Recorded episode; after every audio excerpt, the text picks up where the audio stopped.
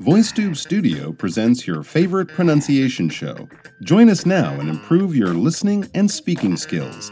My name is Mike. You're listening to VoiceTube's Pronunciation Challenge.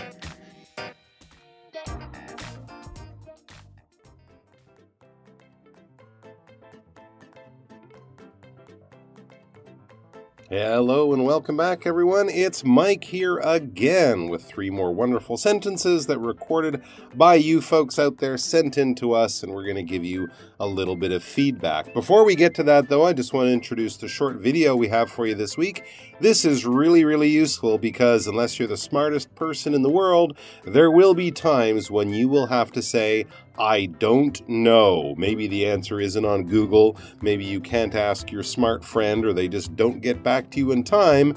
But there will be times when the information is just not there. You don't have an answer to a question or a problem that a person is asking you. So you are going to have to say, I don't know. Now, the good news is with this video, you will know how to say, I don't know. So you might not know the answer to the question, but you will know how to tell the person that you don't have the answer. And maybe that's not as good as having the answer, but at least you're not going to make the situation more confusing because, of course, there are times in life when we just don't know. All right, so let's look at our recordings for this week. As I said, we have three for you.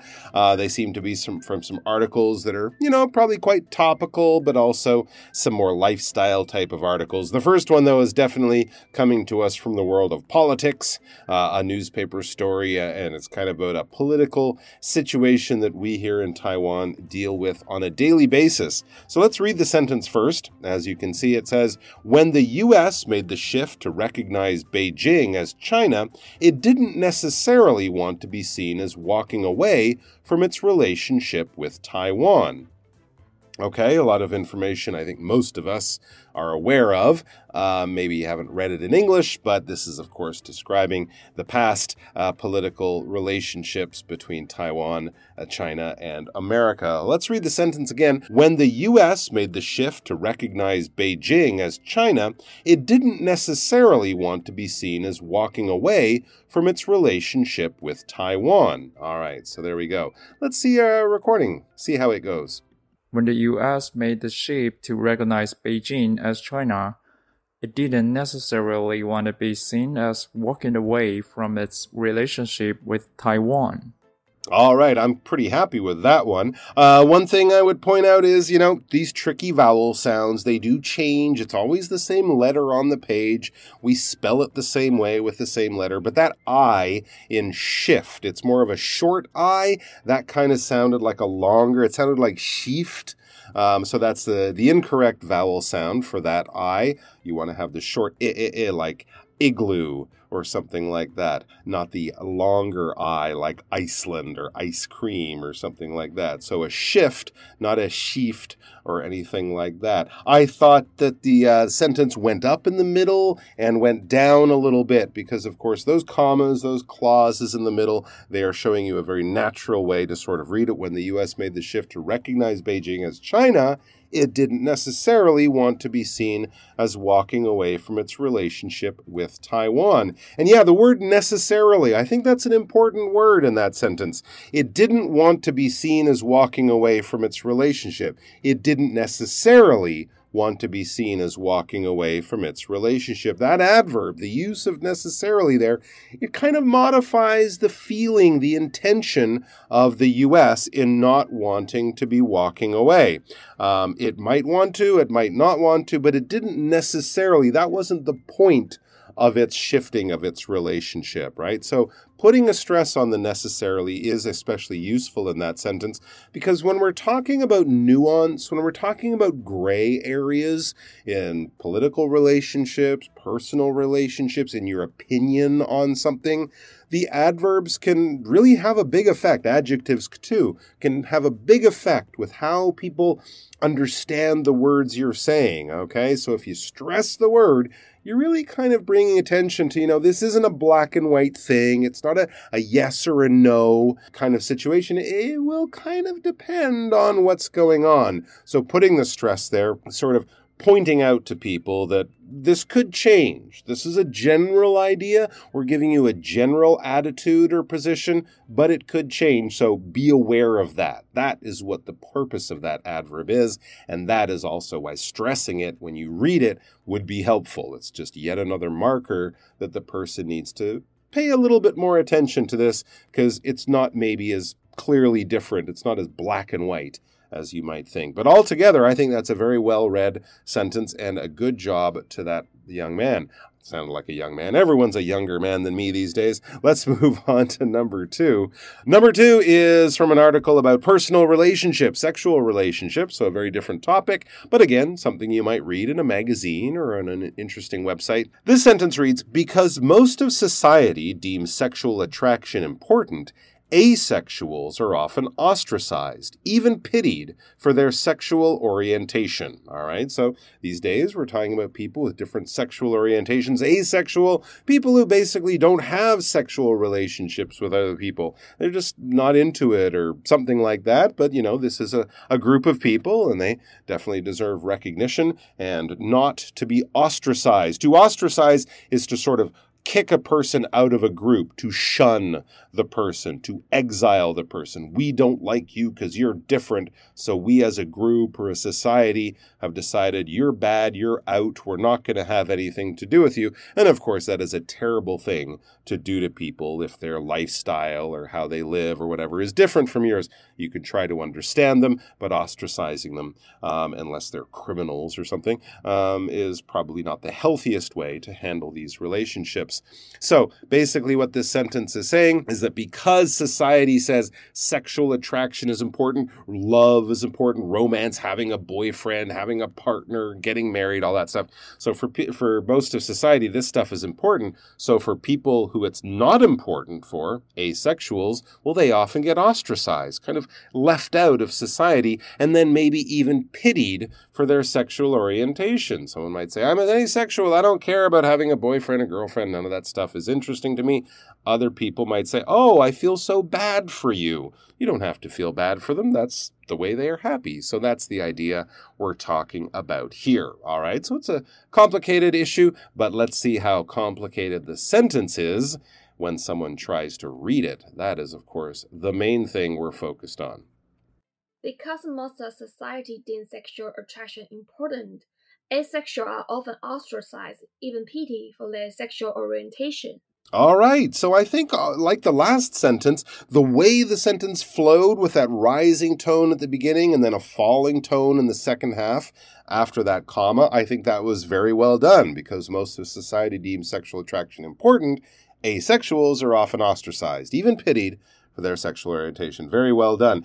Asexuals, I think after that uh, comma, that didn't come out quite so well and it sounded like asexual. I didn't really hear the S on the end. You gotta put those S's on the end, people. It's very important. It shows the difference between one and many, and it can also uh, avoid confusion when we use, of course, those present tense S verbs. I run, you run, John, John runs. Definitely need those S's on the end because really it's it's it's an important signifier. It's an important marker of either the singular noun or the plural noun, or the uh, the part of speech you're using uh, to talk about a person, and then sort of in the in the third person singular, we always put those on in the present tense. So do please try to remember that. Um, another thing in there, deems. Okay, deems. Uh, society deems sexual attraction important. You need that long e sound there, and even pitied for their sexual orientation. This is another one where the second half of the sentence is giving us some basic stuff and then giving us a little bit more, a little bit more meaning, a little bit more clarity um, on what we just said. So asexuals are often ostracized, even pitied for their sexual orientation. Because to ostracize someone is to kind of kick them out of the group. To pity that person is to feel bad for that person, like uh, they're, they like they have a problem in their life. And of course, maybe they don't feel they have a problem, so pitying them might not actually be what they need or what is appropriate. But because we're adding the idea of pitying someone to also the idea of ostracizing the person, it's good to stress the word pity and maybe even have a pause, almost like even pitied is in its own little comma bracket. All right.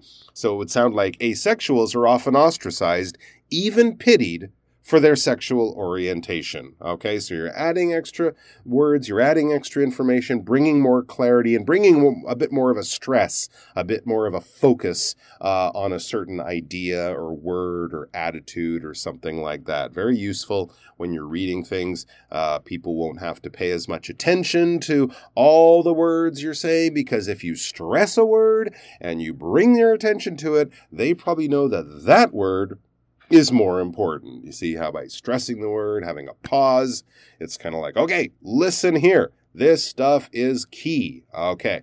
All right, moving on. Number three. But yes, I think everything else in that sentence, sorry, number two, was very, very well done. That person will not be ostracized for how they read the sentence because it was excellent. Okay.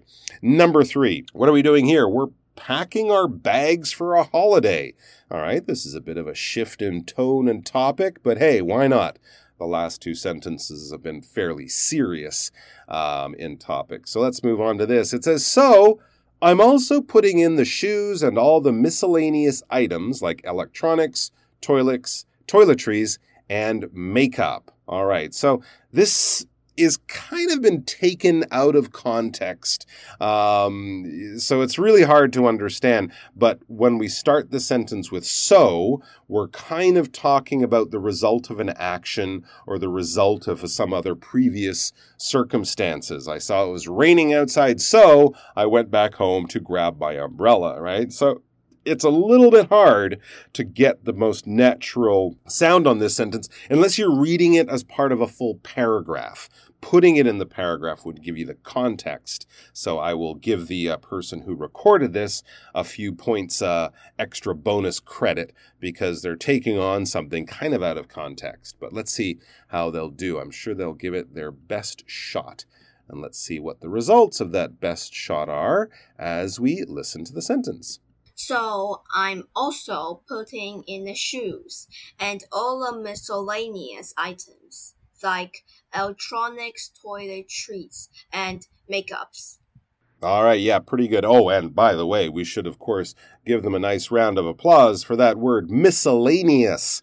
That's a good long word and also a word we don't say very often. It's just like a wide variety, miscellaneous. There's so many different types there that you won't, uh, you know, it's it's impossible to list them all. Most people, for example, have a kitchen drawer in there. In the kitchen, you'll have a drawer filled with miscellaneous cooking things, right? Things to flip your eggs and spoons to scoop your soup things to mash your potatoes or beat your eggs. You know, it's just kitchen stuff. So we would say miscellaneous utensils or, or kitchen equipment. All right, so that's the word miscellaneous. Lots of S sounds in there.